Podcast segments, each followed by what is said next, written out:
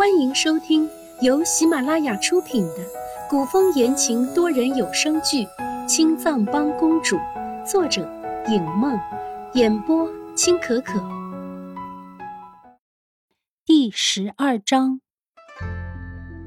当年他是为什么和惠妃闹僵的呢？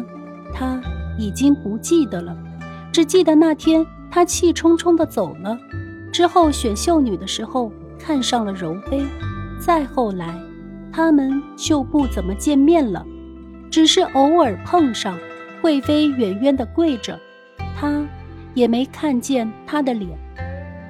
吕彻边想边轻轻地荡起秋千，越荡越高。风从耳边呼啸而过的时候，吕彻心里的怒火已经消去许多。想着惠妃，吕彻的嘴角一点点的勾起，突然。吕彻的笑僵在唇边。他知道了，知道为什么惠妃喜欢这个秋千，为什么当年惠妃一定要秋千建在这里了。因为这个秋千只要荡得高一点，就能看见对面的御书房。不，准确的说，应该是御书房的屋顶。当年惠妃就是坐在这秋千上。每次在秋千荡到最高点的时候，看一眼御书房，只是因为他在那里。这么多年来，惠妃一直都在这秋千边上等着他，而他竟然为了一点小事对他发火。吕彻失笑，兀自摇头，也觉得自己之前做的事情并不对，起身正要回去惠妃宫里。可又一想，方才他从惠妃宫里气冲冲地跑出来，惠妃也没追出来，这会儿自己回去，反倒凑了个没面子，索性还是回到自己的宫里，等明天惠妃来赔罪了再回去。就在这时，御花园的竹林里传出一阵悠扬的琴声。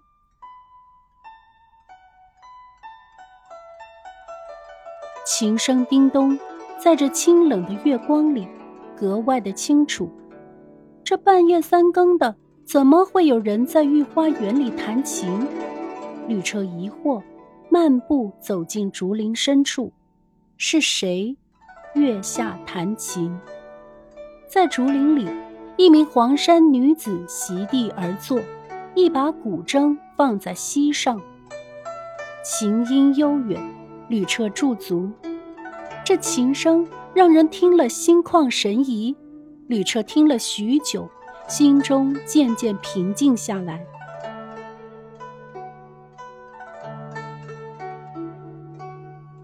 睁开眼睛，正想离去，突然，弹琴的女子一个小声的喷嚏，琴声也跟着戛然而止。随后是女子揉鼻子的嘟囔声。吕彻蹙眉，目光再次落在女子身上。弹琴的女子搓了搓胳膊，嘀嘀咕咕的，也不知道在说些什么。随后抱着古筝站起来，转身准备离开。女子刚转身，吓得哇的大叫起来：“鬼啊！一群鬼啊！救命啊！”声音凄惨，在寂静的夜里，才真的如同鬼叫。若梅吓得转身狂跑，还不忘抱着琴，跑了半天，却发现自己还在原地。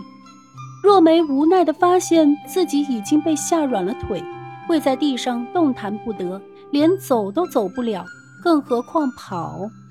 面对身后的一群鬼，若梅欲哭无泪。娘，都怪您不听若梅的话，非要送若梅进宫来。若梅这才进宫第一天。半夜就遇到了一群鬼，娘，然后您就再也见不到若梅了。娘，若梅会在那边求阎王爷让您长命百岁的。吕彻因为若梅的鬼叫抽了抽嘴角，身后的太监总管已经上前呵斥：“大胆，惊扰圣驾，还不闭嘴！”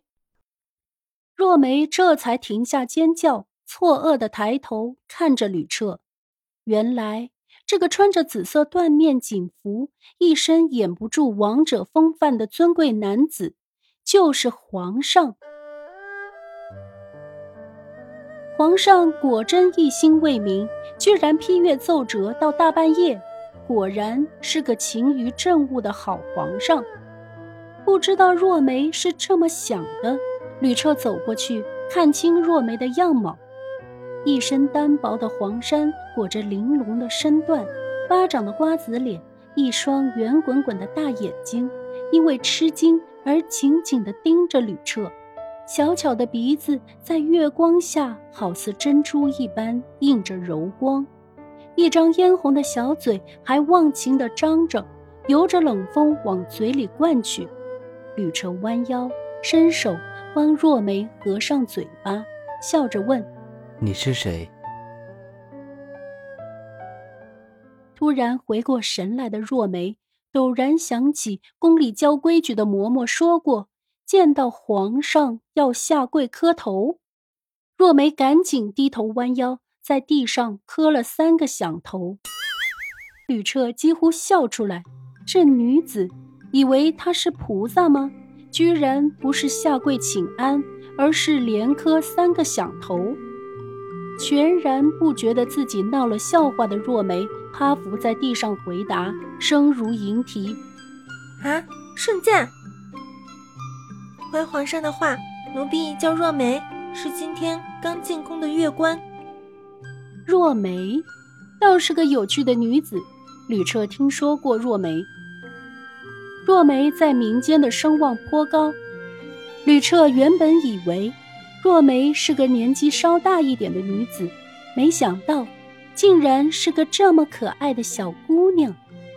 民间传说，若梅的琴艺精湛，一曲古筝，牛听了都会流泪，所以宫里才特地去请若梅进宫做乐官。起来回话。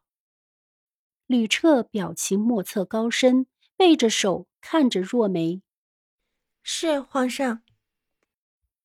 见若梅真的利落起身，还顺势掸了掸衣服上的尘土，一点儿都没有顾及到那些灰尘草屑会不会弄脏吕彻的衣服。吕彻身后的太监总管刚要上前责问几句，被吕彻抬手制止。若梅身上的衣服单薄，夜风一起就一直打哆嗦。吕彻让人拿一件披风过来。亲手给若梅披上，若梅手里抱着古筝，吕彻直接抖开披风，圆臂越过若梅的头顶，将披风落在若梅身上。抬头，吕彻的长指攥着披风的细带，来到若梅的胸口。本集播讲完毕，感谢您的收听，记得订阅、点赞和评论哦。黄土深藏着几番